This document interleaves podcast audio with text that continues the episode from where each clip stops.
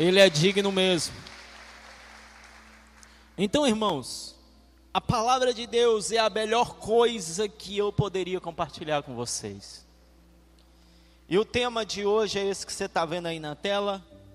Quem é o seu Deus? Pode parecer para uma igreja evangélica que essa pergunta é óbvia. Pode parecer para você que é muito óbvio a resposta dessa pergunta. Talvez você pense, pastor, nós estamos dentro de uma igreja evangélica. É claro que o meu Deus é o Senhor. Mas será, queridos? Eu quero ler com você o que está em Lucas 16, versículo 13.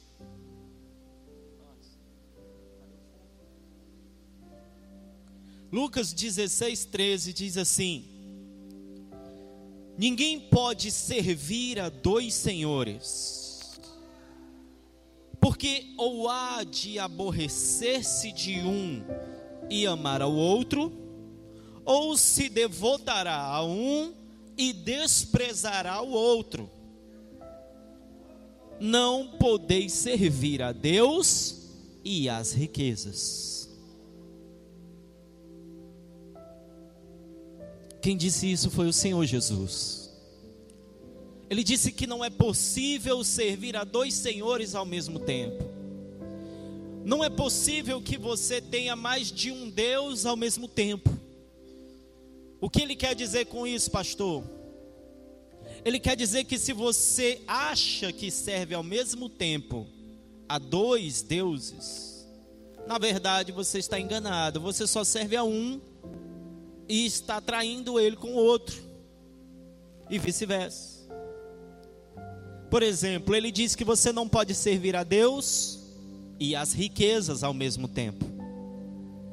Tem gente que acha que está servindo a Deus, mas na verdade está servindo as, servindo as riquezas.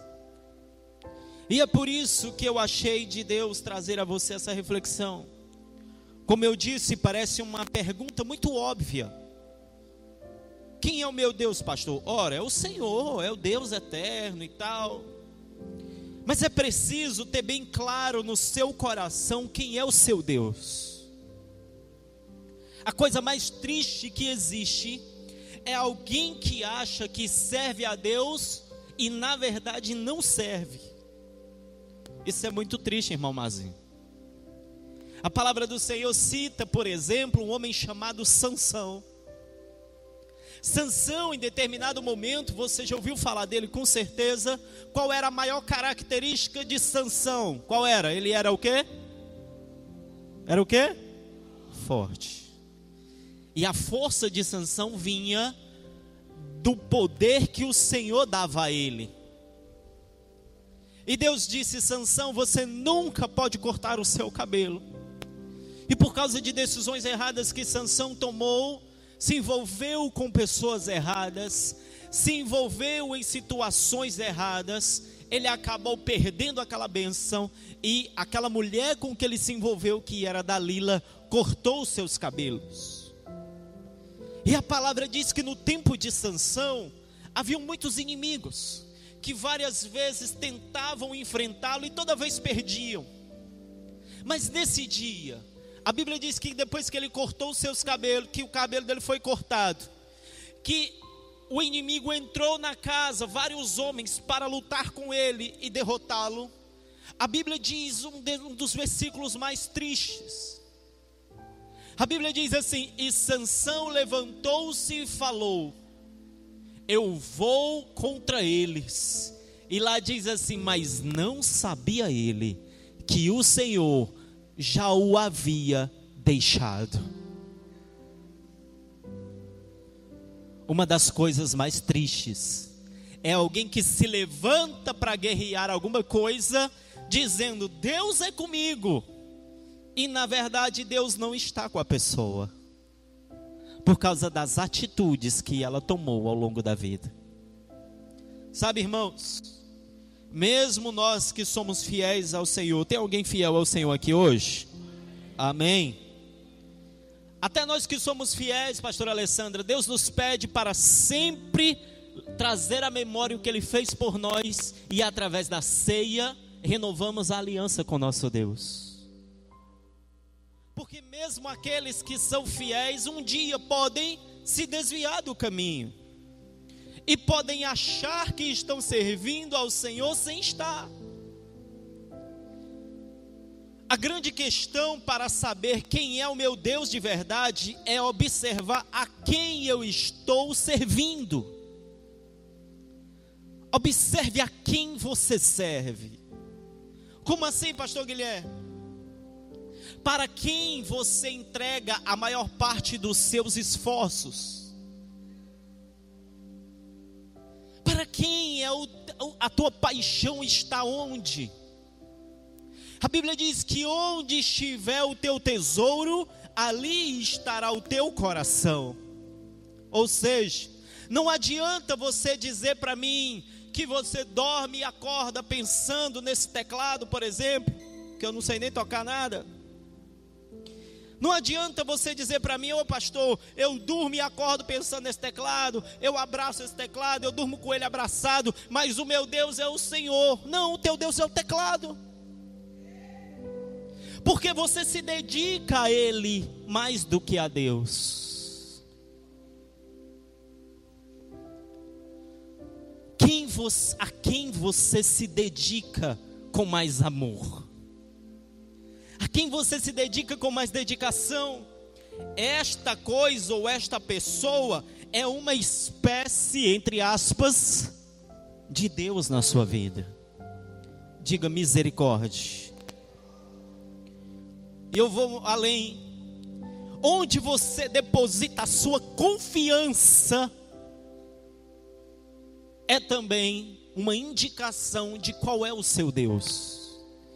É para o meu Deus, se você serve o Senhor, então para Ele tem que ser a maior parte dos teus esforços. É nele que você tem que pensar todos os dias. É a Ele que você tem que ser apaixonado, é por Ele. Diga comigo, se o Senhor é verdadeiramente o meu Deus, eu me esforço por Ele, sou apaixonado por Ele e confio somente nele. Você pode aplaudir ao Senhor por isso?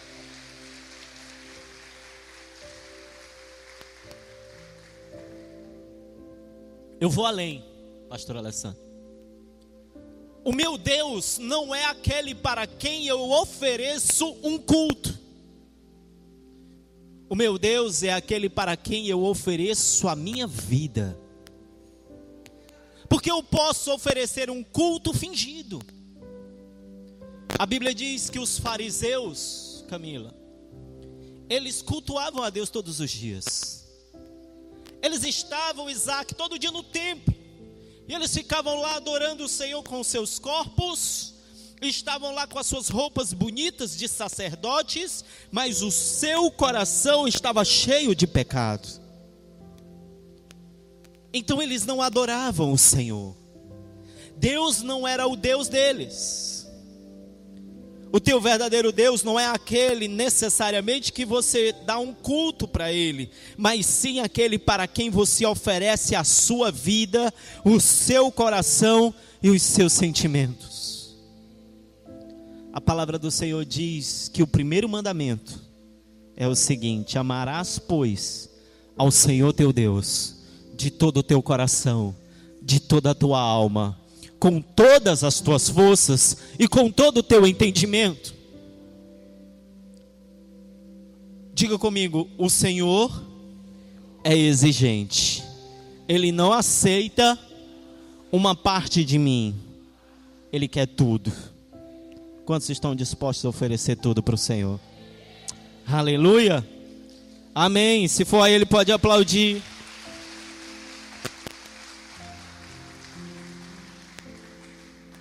Então eu tenho que tomar muito cuidado. Porque todas as vezes que eu me apoio em algo, que eu faço daquele algo a razão da minha vida, eu abandonei o Senhor. E agora aquilo passa a ser o meu Deus. Durante esses dois dias de ação social, eu fui muito enriquecido com o aprendizado. Eu conheci muitas pessoas especiais. Você que passou no meu gabinete conversou comigo. De alguma forma Deus usou sua vida para tocar na minha. E eu conheci pessoas que serviam a Deus, pastor Alessandra, com todo o seu coração, com toda a sua alma, com todo o seu entendimento, mesmo sem conhecê-lo direito. Mas eu também vi pessoas que achavam servir a Deus sem servi-lo. E isso mexeu comigo e Deus me trouxe essa mensagem. Cuidado com o que você se apoia para você não trocar de Deus. Cada vez que eu passo a amar alguma coisa ou alguém acima de tudo que não seja Deus, eu troquei o Senhor por aquela coisa. Tem gente que diz: O meu namorado é tudo para mim. Então ele é o teu Deus. Se eu perder a minha casinha, meu Deus, a minha vida acaba. Então você adora a sua casa. Ah, não. Mexa em qualquer coisa, só não mexa no meu carro.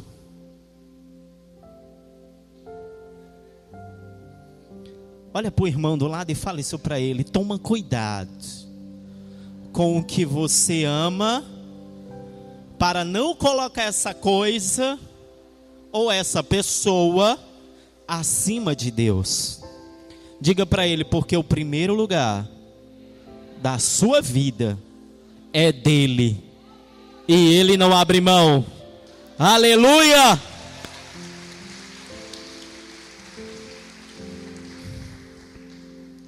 Então, cada vez que eu confio em uma coisa mais do que em Deus, aquilo virou meu Deus. Cada vez que eu amo uma coisa mais do que a Deus, aquilo virou meu Deus. Toda vez que eu trago uma coisa para ajudar a Deus, eu abandonei a Deus. Como assim, pastor? Não, eu confio em Deus. Mas, por via dar dúvida, eu vou andar aqui com a fitinha do Santo Antônio. Eu confio em Deus, mas eu vou botar um pé de coelho aqui na minha porta para afastar as, as más energias. Eu confio em Deus, mas eu tenho aqui na minha carteira um trevo de quatro folhas para dar sorte. Ei, deixa eu te dizer uma coisa: Deus trabalha sozinho. Ele não precisa de ajuda. Isaías 42, 8. Isaías 42, 8. Eu sou o Senhor, este é o meu nome. A minha glória, pois, não a darei a outrem, nem a minha honra às imagens de escultura. Ele não divide o teu coração com ninguém. O primeiro lugar é dele. Você sabe por quê? Porque você também tem um lugar especial no coração dele. Por isso que ele quer que você tenha ele também num lugar especial no seu coração. A pessoa acredita em Deus e acredita no horóscopo. Ela compra o jornal para ver. E menina, eu sou de Ares. Eu sou de Capricórnio. Deixa eu ver aqui o que que fala hoje. Aí ela abre lá e hoje você terá sorte no amor. Você tem muitos problemas. Ô oh, irmão, quem é que não tem problema? Me diz. Hoje você acordou com problemas, mas dará tudo certo no amor. Não, eu sou de eu sou de Touro. Eu sou de Capricórnio. Você é do leão da tribo de Judá. O teu signo é leão da tribo de Judá. Esse é o teu signo. Confia só nele. Só nele. Confia em Deus, mas leva o netinho para a rezadeira. Bota as folhas. Ô oh, Senhor, me ajuda, eu confio em Ti. Ô, oh, dona rezadeira, dá uma ajudinha para Deus aqui, porque Deus não vai conseguir. Passa aqui uma folhinha. Ei, ou você confia ou não confia. Confia em Deus, mas tem um olho, o um olho grego para afastar mal olhado. Não tem um olhinho azul, branco e preto assim que as mulheres estão usando? Talvez você comprou e nem sabia. Aquilo ali dizem que é algo que afasta mal olhado. Se você tem, jogue fora, porque não serve de nada. Confia em Deus, mas bota no netinho a fitinha vermelha para afastar o quebrante. Confia em Deus, mas antes de sair de casa tem que fazer três sinal da cruz. Confia em Deus, mas é cheio de superstição. Ah, eu estou andando aqui na rua, vixe, uma escada, não posso passar debaixo, que dá azar. Vou passar por longe. Vixe, um gato preto, misericórdia. Ei, crente, tu pode ter um gato preto, um gato branco, passar debaixo de uma escada, passar em cima. A Bíblia diz que a bênção de Deus na tua vida não muda por esse tipo de coisa. Nada disso vai mudar o amor de Deus por você. Isaías 43, 11, presta atenção. Mas agora, assim diz o Senhor. Desculpa, eu sou o Senhor e fora de mim não há Salvador. Eu anunciei a salvação e realizei-a e a fiz ouvir. Deus estranho não houve entre vós, pois vós sois as minhas testemunhas, diz o Senhor. Eu sou Deus, ainda antes que houvesse dia eu era e nenhum há que possa livrar alguém das minhas mãos. Agindo eu, quem impedirá? Ninguém pode impedir o agir de Deus. O que, que eu quero te dizer? Se Deus é contigo, tu não precisa de mais nada. Tu não precisa de um cordão, não sei de quê.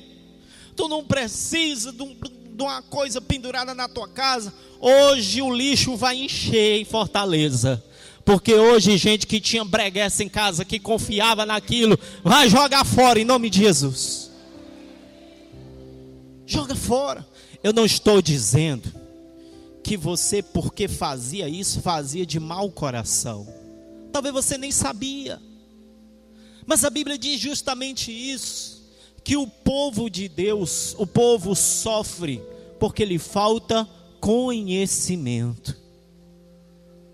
E graças a Deus que você está aqui hoje recebendo esse conhecimento. Graças a Deus. Olha para o irmão do lado e fala aí, por isso que é bom vir para a igreja.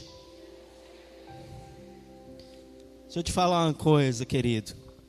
Esse mundão aí, esse mundão lá fora, ele toda hora quer trazer um falso Deus para cima de nós.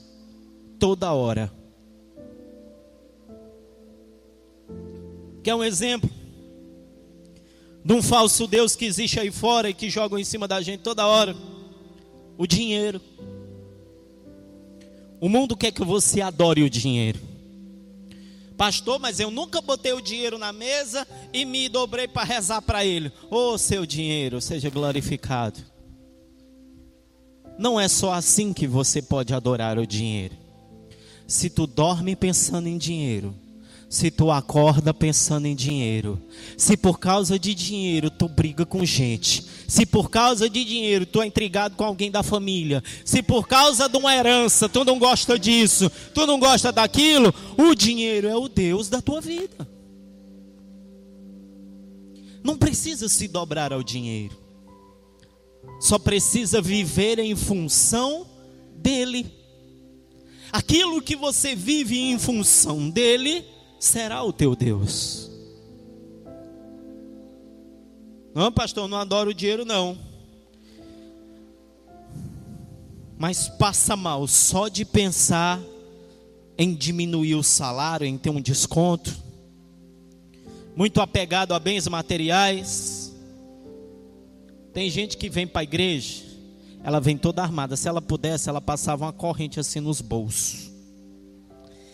pastor não vai pegar nenhum real meu. Fique com seu dinheiro. Você não precisa dar um real nessa igreja se você não quiser. Eu vou cuidar de você e falar de Deus para ti todos os dias. Você pode passar 10 anos aqui e não dar nem um real. Você será uma ovelha como qualquer uma das outras. Agora, no dia que você chegar para mim e disser assim, pastor, ore por mim, porque as minhas finanças estão destruídas. Eu vou dizer, irmão, não adianta orar não. É você quem tem que aprender a ser fiel a Deus nas suas finanças. Mas eu vou amar você do mesmo jeito.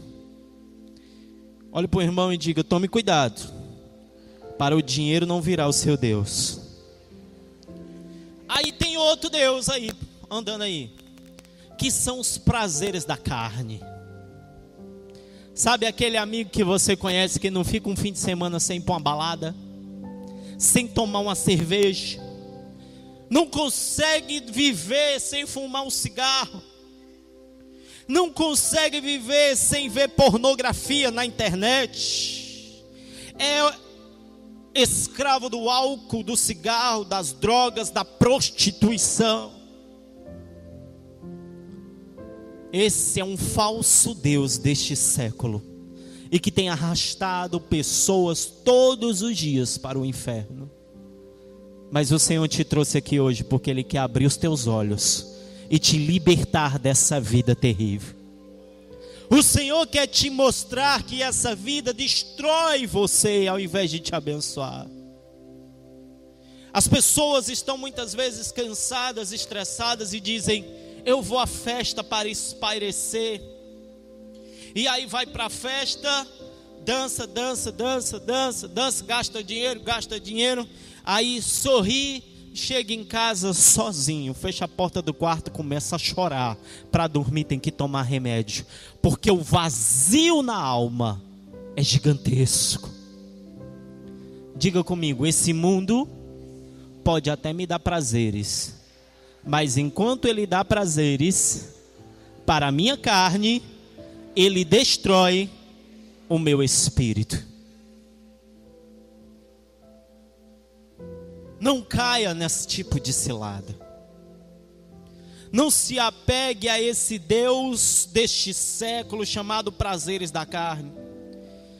Pessoas que vivem para farra, faz tudo para não perder uma festa. Ele pega três ônibus, ele vai lá para a beira da praia, ele pede dinheiro emprestado, pastor Alessandra. Ele faz empréstimo para viajar, para ir para o carnaval, não sei de onde. Agora, quando você diz assim: Olha, tem uma igreja lá na Messejana para a gente ir embora. Messejana? É longe demais. Estou sem dinheiro para o Uber. Ei, um usuário de drogas se ele tiver bem que sentir vontade de usar a droga dele, meu amigo, se disser para ele, tem droga lá na praia de Iracema. Não tem nem um carro, nem uma bicicleta, nem uma moto para tu ir. Ele vai a pé. Vai ou não vai? Pergunta o irmão do lado, e você?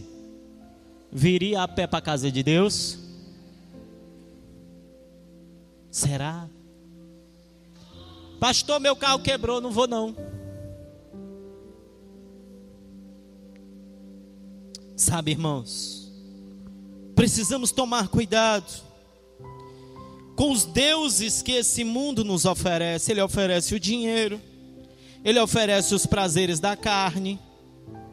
Outro, ele oferece ídolos para você adorar. O que é um ídolo, pastor? É tudo aquilo que você bota num local privilegiado da sua vida e do seu coração, e você diz que aquilo é importante para você mais do que Deus. Como eu disse, às vezes você não diz com palavras, mas as tuas atitudes mostram que aquilo é mais importante do que Deus na tua vida. Tem umas adolescentezinhas que diz assim: vai ter um show aí de quem? Qual é uns artistas famosos aí? Do, esses inter O Wesley Safadão, pô, o Wesley Safadão é gente boa. Conheço ele. Deus está trabalhando. Show do Wesley Safadão, não sei onde. O Wesley Safadão, meu Deus! Aí você fala assim: tem Jesus bem ali, uma igreja. Ah, legal. Vou ver se dá para eu ir lá. Quem é o Deus dessa pessoa? Temos que tomar cuidado com os ídolos. Salmo 115, versículo 4. Não sei o que vou falar, não, viu? É a palavra. Nós vamos só ler. Às vezes, o teu ídolo pode ser uma pessoa viva, um artista.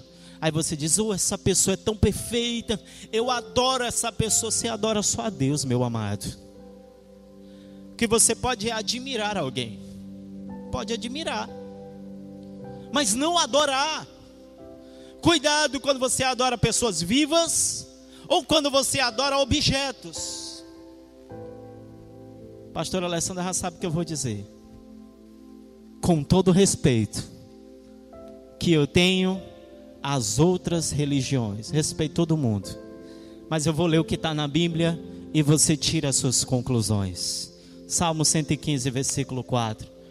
Prata e ouro são os ídolos deles, obras das mãos de homens. Já viu aquela estatuazinha que a pessoa faz? É disso que esse salmo está falando. Verso 5: Tem boca, e não falam. Tem olhos, mas não veem. Tem ouvidos e não ouvem, tem nariz e não cheiram.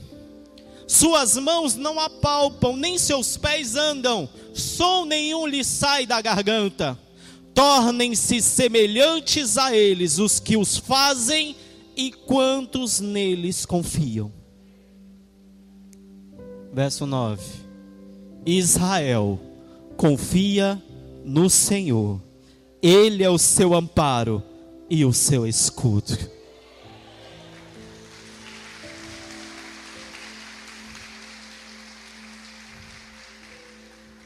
Eu vou além, eu vou, eu vou ler para você Êxodo 20, versículo 3. Eu vou além. Êxodo 20, versículo 3. Joga lá, DJ. Não terás outros deuses diante de mim. Aqui é o Senhor que está falando. Não farás para ti. Não, pastor, é o seguinte: eu tenho esse, esse, esse santo aqui na minha casa, mas eu não adoro ele, pastor. É só em sinal de respeito, é só uma admiração. Perfeito. Mas olha o que diz aqui: não farás para ti, não pode nem fazer não farás para ti imagem de escultura, nem semelhança alguma do que há em cima nos céus, nem embaixo da terra, nem nas águas debaixo da terra. Nada pode ser feito estátua. Não as adorarás, nem lhe darás culto, porque eu sou o Senhor teu Deus, Deus zeloso. Diga comigo, Deus é zeloso. Você sabe o que é zeloso? Para quem não sabe, eu vou usar uma palavra parecida para você entender. É como se Deus fosse ciumento, só que de uma forma boa, porque o ciúme não é de Deus. Mas Deus é ciumento por quê? Porque Ele olha para ti e diz assim: Eu não quero você olhando para nenhum outro Deus. Eu não quero você se prostrando diante de mais nada. Eu quero que você se prostre somente diante de mim. Quantos estão dispostos a isso? Amém? Tem pessoas também, eu tenho que falar, porque isso também é verdade. Os irmãos católicos falham nesse ponto, mas os evangélicos também falham quando colocam homens em cima de pedestais. Ah, não. O pastorzinho fulano de tal é o cara. É ele é a quarta pessoa da Trindade. Irmão, você não pode, você tem que amar seu pastor, você tem que cuidar dele, chamar ele para comer um churrasco na sua casa, fala Deus. Mas você não pode adorar um homem.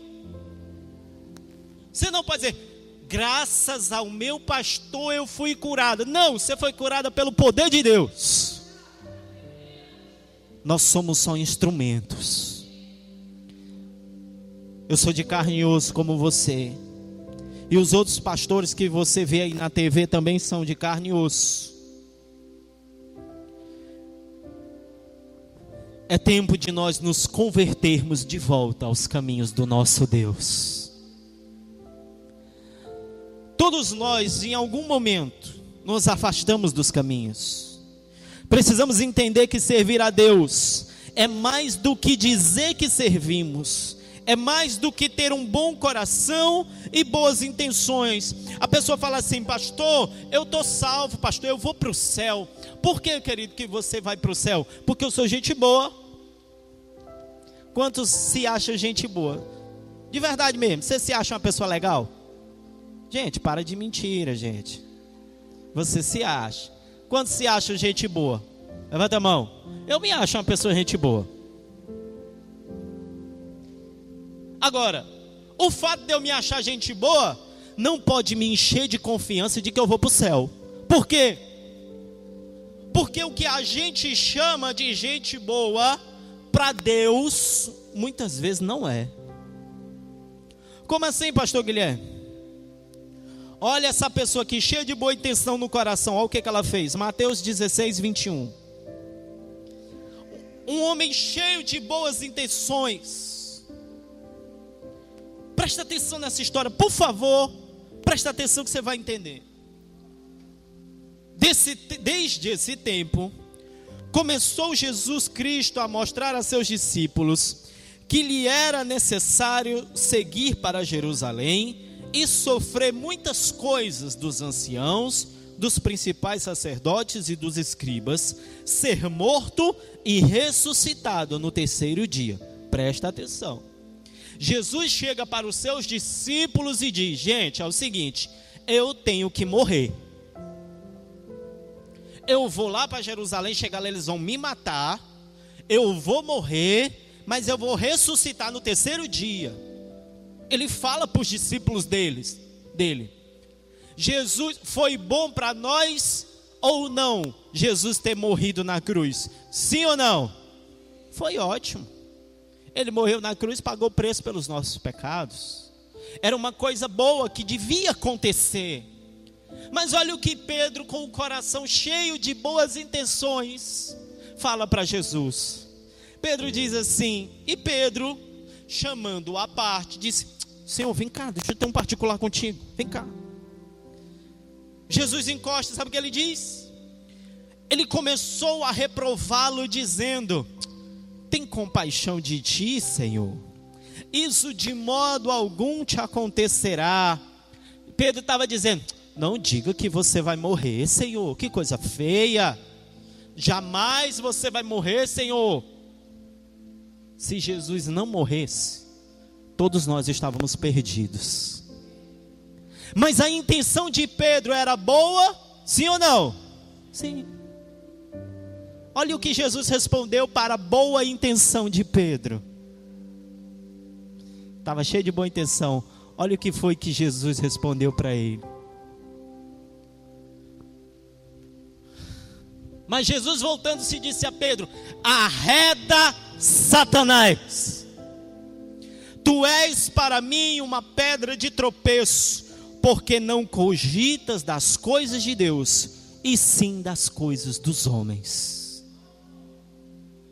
Diga comigo, nem sempre boa intenção quer dizer que eu estou agradando a Deus. Quantos entenderam isso? Então aplaudo o Senhor por isso. Ô pastor, eu entendi aí, beleza, mas. Pastor, eu sou gente boa. Pastor, eu sou uma pessoa, eu pago os meus impostos eu ajudo os necessitados. Pastor, eu sempre que eu posso, eu não falo mal de ninguém, pastor. Eu, eu sou uma pessoa boa. Às vezes, irmãos, o nosso padrão do que é bom está aqui, mas o padrão de Deus do que é bom é aqui. Mateus 5, 27. Olha o que Jesus nos ensina. Ouvistes o que foi dito: não adulterarás. Todo mundo sabe que adulterar é errado, sim ou não? Adulterar é errado, igreja, sim ou não? E o que é adulterar? Ô pastor, adulterar é quando o homem pega outra mulher que não é a dele e vai para um motel e lá eles coisa. Isso aí é adulterar. Adulterar, pastor, é quando um homem comprometido beija uma outra mulher. Ou então quando a mulher comprometida beija outro homem. Isso aí é adulterar. Isso aí é para nós, humanos. Mas olha o que, que Deus considera adultério. Eu, porém, vos digo: qualquer que olhar para uma mulher com intenção impura no coração, já adulterou com ela. É forte ou é fraco?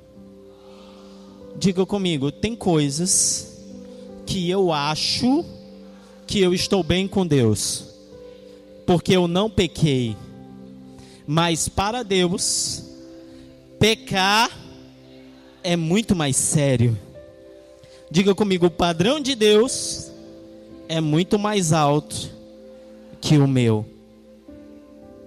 A gente acha que adulterar é sair com outra pessoa. E Deus está dizendo que se tu olhar para alguém e desejar no teu coração, tu já adulterou. Por que, que eu estou te falando tudo isso? Para que você entenda que esse Deus que você diz que serve, ele é especial, ele é exigente, e ele quer você completamente para ele. Amém? Segundo aos Coríntios 4:4 diz assim: nos quais, bota lá.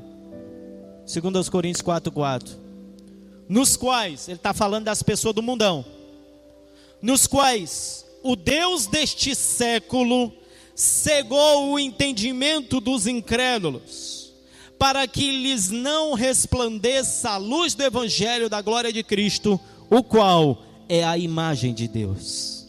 O que está dizendo aqui, pastor? Está dizendo que neste tempo que nós vivemos, Existe um falso Deus nesse mundo que tenta vendar, vendar os teus olhos para você não enxergar o verdadeiro Deus. Diga comigo: existe uma força maligna que cega as pessoas para elas não verem a desgraça de suas vidas e não deixam que a pessoa veja o Senhor. A pessoa está morrendo, ela está morrendo, ela está em depressão, ela está com problema. Ela passa na frente da igreja, olha para a igreja, dentro da igreja Deus vai falar com ela, e ela não se toca que ela precisa entrar. Ela diz: Ah, uma igreja, tudo bem, e passa. Tem gente que bota música em casa, na música tá falando assim, e não sei o que, que eu vou morrer, que não sei o que, que o mal. Tinha uma música que eu ouvia quando eu era do mundo, há uns 17 anos atrás, 18, quando eu ainda era do mundo, que era uma música, um axé, alguma coisa assim, uma música agitada que dizia não sei o que, o miserê. Todo mundo é miserê. E não sei o que, e a miséria. E eu tocando na minha casa. E faltava o dinheiro, e eu, meu Deus, de onde é que vem esse mal que o dinheiro não vem? E o miserê tocando. Eu chamando o miserê para dentro de casa e não me tocava. Que aquilo estava atrapalhando a minha vida. É isso que eu estou dizendo. A gente cega e não enxerga que coisas que nós trazemos para dentro da nossa vida e da nossa casa destrói a nossa vida com Deus. Diga para o irmão do lado: hoje à noite, Deus vai abrir os teus olhos para você tirar tudo da sua vida que não é de Deus. Aplauda o Senhor por isso. Nessa noite, o diabo perdeu na tua vida. ele perdeu. Se ele quisesse alguma coisa que ele tinha impedisse de vir aqui hoje. Mas desde a hora que tu entrou, Deus está trabalhando no teu coração. Agora eu vou te dizer. Você pode me perguntar, pastor, qual é o seu Deus? o meu Deus, irmãos, é o Deus de Israel, o Deus da Bíblia, o Deus chamado Jesus Cristo de Nazaré. E por que, pastor, que o senhor adora esse Deus? Eu vou te dar alguns motivos. E também eu creio que esses são os motivos da maioria de vocês servirem a Ele. Quantos aqui servem também a esse mesmo Deus? Por que, que eu sirvo ao Deus da Bíblia? Primeiro, porque Ele me ama incondicionalmente. Pastor, o senhor não sabe o que eu fiz, pastor. Algumas pessoas entraram no meu gabinete esse final de semana e disseram, pastor, ah, pastor, se o senhor soubesse. Tinha uns que ficavam bem assim, pastor Alessandro, ó. Acho que com medo da polícia pegar. Com a vida errada. Pastor, Deus não me ama porque eu já errei demais. Ei, foi para ti mesmo que ele veio a essa terra. Para os errados, ele disse: os sãos não precisam de médico. Eu vim para aqueles que estão doentes. Aleluia! Olha esse versículo aqui, irmão. Romanos 8, 38. Aleluia. Você que acha que ninguém te ama, ah, pastor, ninguém me ama. Minha família me abandonou. Meu marido não me ama, pastor, ninguém quer, ninguém, ninguém sente nada por mim. Escuta Romanos 8, 38. Porque eu estou bem certo de que nem a morte, nem a vida, nem os anjos, nem os principados, nem as coisas do presente, nem do porvir, nem os poderes, nem a altura e nem a profundidade, nem qualquer outra criatura poderá separar-nos do amor de Deus que está em Cristo Jesus, nosso Senhor. Nada te separa do amor que Deus sente por você. Pastor, é porque eu matei. Não importa, Deus te ama ainda. Pastor, eu roubei. Deus te ama. Pastor, eu estou desviado. Deus te ama. Pastor, é porque eu sou uma pessoa horrível. Deus te ama do mesmo jeito. Eu te dizer uma coisa: o dinheiro não faz isso por você. Buda não faz isso por você. Allan Kardec nunca fará isso por você. Os orixás não te amam desse jeito. Só Jesus morreu por você numa cruz. Ele te ama e se entregou no teu lugar. Eu vou pedir para você me ajudar aqui nesse momento da pregação. Eu vou falar uma parte, você fala outra. Diga amém. Eu vou dizer algo e você vai dizer assim: Ele me ama. Amém?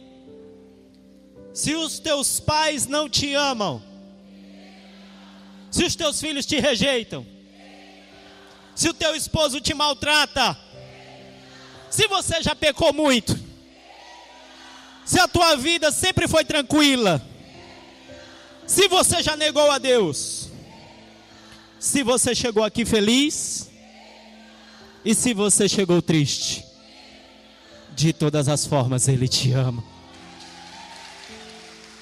De todas as formas, Ele te ama. Agora, Ele te ama tanto que Ele não quer que você viva longe dele. Por isso que Ele diz o que é errado para você, para você largar. Porque Ele te ama e quer te abençoar. Eu vou te fazer uma ilustração. Eu até falei isso para algumas pessoas que entraram no gabinete. Talvez você que está aqui ouviu eu falar isso para você lá dentro. Pastora, é como se você tivesse um pai que mora em outro país. Davi. Imagina que teu pai é muito rico e ele mora em outro. Meu Deus do céu. Quem é esse anjo do Senhor? Quem é a mãe dessa Santíssima? Ah, tá ali, pronto. Ainda bem que ela é quietinha, né? Imagina que o teu pai mora no exterior e ele é muito rico. Aí ele fala assim para ti: Ei, me dá uma conta para eu mandar o dinheiro para ti. Vou mandar aí 5 milhões para ti. Tu recebe, Camila? Teu pai é muito rico, ele mora em outro país. Ele diz: Me dá uma conta para eu mandar um dinheiro para você. Aí você não tem conta nenhuma. Aí você diz assim: Ô oh, papai, eu não tenho conta. Aí ele diz: Então não posso mandar a benção. Como é que eu vou mandar? Ei, preste atenção. Não perde a tua benção. Assim também é Deus. Ele tem todas as riquezas que você precisa. Mas ele precisa de uma conta na tua vida chamada santidade. Quando você apresenta para Ele a santidade, o amor a Ele, a santidade, aí Ele diz: Filho, eu vou mandar uma bênção que você está precisando. Recebe aí. Agora, se você não tem essa santidade, não tem como Ele te abençoar. Ele quer, mas não tem como, porque vocês estão afastados, separados um do outro. Primeiro motivo, por eu, porque Jesus é o meu Deus. Porque Ele me ama incondicionalmente. Você pode dizer glória a Deus? Segundo motivo e penúltimo. Já já eu encerro. Segundo motivo que eu Jesus é o meu Deus. Porque nenhum outro é poderoso como ele. Nenhum outro. Faz do Senhor Jesus o teu Deus, porque nenhum outro é igual a Ele. Em Marcos, capítulo 4, verso 36, a palavra do Senhor diz assim: E eles, despedindo a multidão, o levaram assim como estava no barco, e outros barcos o seguiam. Aqui era Jesus e os apóstolos num barco, no mar. Presta atenção. Ora, levantou-se um grande temporal de vento e as ondas se arremessavam contra o barco, de modo que o mesmo já estava a encher-se de água. E Jesus estava na popa, dormindo sobre o travesseiro. Olha isso, irmão. O barco que os apóstolos estavam dentro estava sacudindo, no ponto de virar, e eles com medo, uma tempestade de noite. Talvez a tua vida está desse jeito uma tempestade. Pastor, qualquer hora eu vou morrer aqui. Calma, Jesus está aí. Pode ser que ele esteja lá quietinho, mas ele está só esperando você chamar ele. Ele está esperando você procurar ele. E eu quero te dar uma boa notícia. Nessa noite você veio procurar ele nesse lugar. E o Senhor está pronto para te socorrer. Você pode dizer amém? Aleluia! Eles acordaram Jesus. Eles o despertaram e lhe disseram: Mestre, não te importa que pereçamos? Tipo assim, Senhor, o senhor não está vendo que nós vamos morrer, não? E ele despertando, Jesus acordou. Sabe o que ele fez? Ele repreendeu o vento e ele disse para o mar: acalma-te e emudece. O vento se aquietou e fez grande bonança. Então lhes disse: Por que vocês são tímidos? Como é que não tendes fé?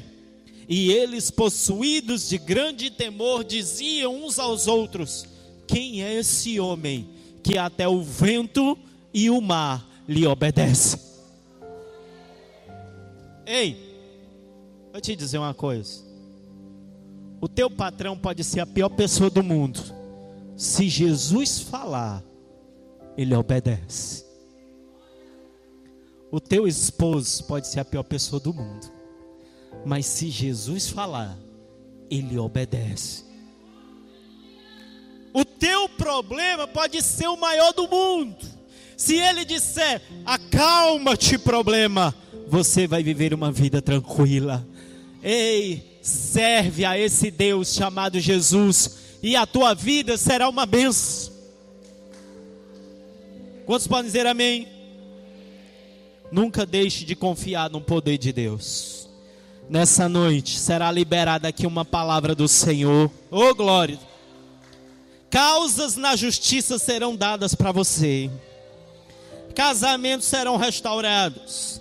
Pessoas serão libertas de vícios. Portas de emprego vão se abrir para a tua vida. Deus livrará pessoas da morte. Ei, porque o Rei dos Reis e o Senhor dos Senhores está nesse lugar. Fala para o teu irmão assim, ó. Amém. Pode aplaudir mesmo.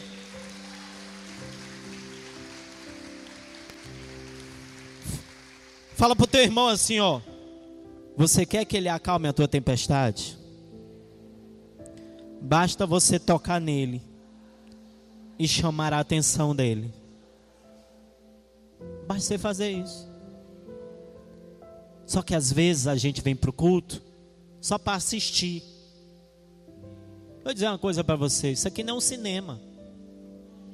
Você não vem para sentar e assistir uma apresentação. Você vem para cultuar a Deus. Aí no teu lugar tu tem que dar um jeito de tocar nele. Com o teu coração, com a tua oração, com as tuas lágrimas, com as tuas mãos levantadas na hora do louvor. Você tem que dar um jeito de tocar nele.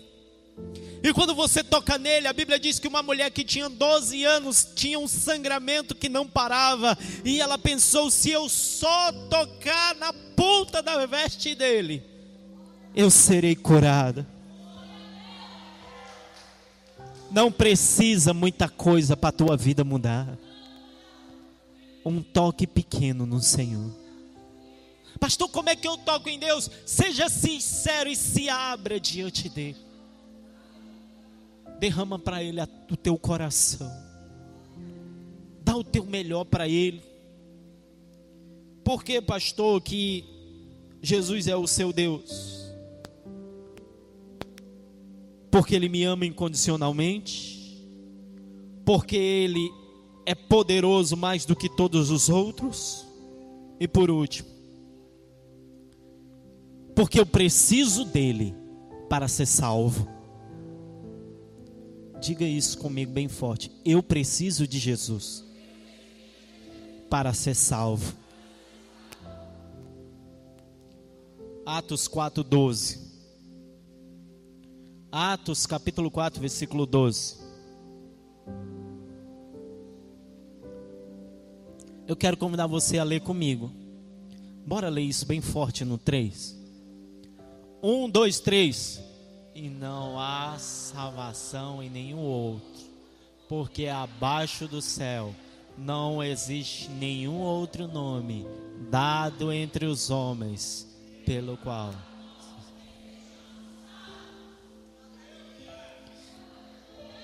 não tem nenhum outro nome. Pastor, eu vou clamar aqui por São Fulano. Não adianta. Pastor, eu vou pedir para o meu chefe que é rico me socorrer. Não adianta. A tua salvação, ela está em Jesus Cristo e somente nele. Pastor, por que, que só Jesus salva? Eu nunca entendi isso. O que é que tem a ver um homem que morreu dois mil anos atrás numa cruz me salvar? Vou te explicar. A Bíblia diz em Romanos 3, 23. Romanos 3, 23. Pois alguns pecaram. É assim? Pois os traficantes da favela pecaram. É assim? Porque os cheiradores de pó pecaram, é assim? Diga comigo, todos. Você sabe quem é que precisa de Deus? Bote a mão no seu coração e diga assim: Eu. Você é pecador, eu sou pecador. Nós precisamos de Deus. Todo Todos pecaram e carecem. Você sabe o que é carecer? É precisar. Você perdeu, eu perdi o que? A glória de Deus. Quando Adão e Eva pecaram no Éden, eles perderam a glória de Deus. Quando você aceitou tomar aquele copo de cerveja, você perdeu a glória de Deus. Quando você decidiu trair a sua esposa, você perdeu a glória de Deus. Quando você decidiu mentir para o cobrador que estava na tua porta, você perdeu a glória de Deus. E agora, pastor, como é que eu recupero? Quantos querem recuperar a glória de Deus na sua vida? Amém? Mas só que tem um problema. Ezequiel 18:4. Agora você vai ver o quanto a gente estava enrascado. O Senhor diz: Eis que todas as almas são minhas. Até aqui está lindo demais. Oh glória, eu sou de Deus. Todas as almas. Olha o que, que ele diz? Como a alma do Pai, também a alma do Filho é minha. A alma que pecar, quantos aqui já pecaram? Alguns não pecaram, são santos. Quantos já pecaram? A alma que pecar, essa, essa o que, igreja? Agora pegou para o nosso lado. E agora, pastor? Quero morrer não. Pergunta para o irmão do lado: Tu quer morrer? Quer não? Ninguém quer. Tinha uma sentença de morte para nós. A única solução para o pecado era a morte. E você e eu só tínhamos duas opções: ou a gente morria, ou a gente deixava Jesus pagar o preço no nosso lugar. Pastor, o que, que tem a ver um homem que morreu dois mil anos atrás numa cruz comigo é que a sentença de Deus Pai desceu sobre ele, no lugar de descer sobre você. Ao invés de você precisar morrer e ir para o inferno, ele morreu no teu lugar. Mas para isso funcionar na tua vida, diga comigo, para funcionar na minha vida, eu tenho que fechar um acordo com Deus. Você tem que fechar um acordo. Eu vou encerrar essa pregação agora. Mas eu quero que você preste atenção nessa última ilustração que eu vou fazer. Quantos aqui já viram um filme ou de verdade um, um, tribunal? Você já viu um tribunal, um juiz acusando a pessoa e tal, o promotor já? Eu vou te mostrar o que, que aconteceu contigo e comigo. Você e eu, a gente estava sentado num tribunal algemado no tribunal de Deus. O diabo é o acusador, ele era o promotor de justiça. Ele chegou para Deus com a lista de pecado tua, a lista. Tem uns que a lista dá lá em outra cidade. Aí ele chegou para Deus e disse: Olha aqui os pecados desse indivíduo. Olha aqui os pecados dela. O último foi agora que ela mentiu ali pro Uber. Quando ela estava vindo para cá, ela mentiu. O último, está bem que anotado. A Bíblia diz que o inimigo tem um escrito de dívida. Tudo que você fazia, ele anotou. E ele chega para Deus Pai no tribunal e diz: condene esse indivíduo aí, porque ele é pecador. E a tua lei diz que quem pecar morrerá. Aí Deus Pai olha e diz: é verdade. Eu disse na minha lei que quem pecasse ia morrer. Aí sabe o que Deus Pai fez? Ele bateu o martelo e disse assim: Ó, culpado. Éramos eu e você nessa cadeirinha, culpado. Aí Deus diz assim para os guardas: Olha, para levar, joga na, no inferno. Assim éramos eu e você até o momento em que um certo homem bate na porta alguém entra no tribunal. É um homem que tem as mãos furadas. E os pés também. Ele tem uma ferida aqui do lado. Mas os olhos dele são como chama de fogo. Os seus pés são como bronze polido.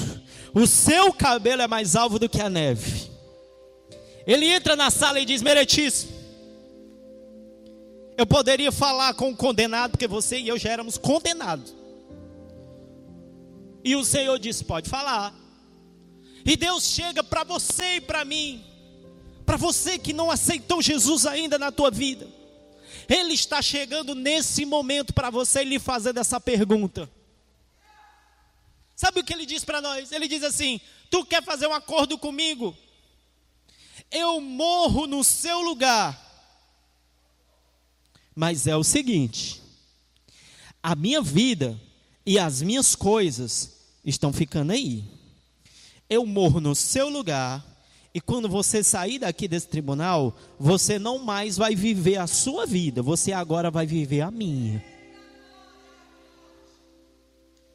O acordo de Jesus conosco é esse. Ele morre a sua morte e você vive a vida dele. Aí tem gente que faz o quê? Jesus, eu aceito. Eu não quero ir para o inferno. Muito obrigado. Pode ir, pode ir para a cruz no meu lugar. Aí a pessoa sai do tribunal e diz: Oh, maravilha, ele me salvou. Agora eu vou raiar nas festas.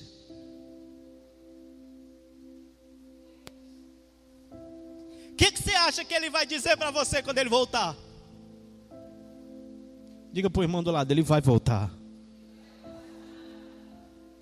Quando ele voltar, ele vai cobrar você. Ele vai me cobrar. Se você viveu a vida dele ou a sua. O segredo é trocar de lugar com Jesus. Diga comigo, ele morreu minha morte para eu viver a vida dele.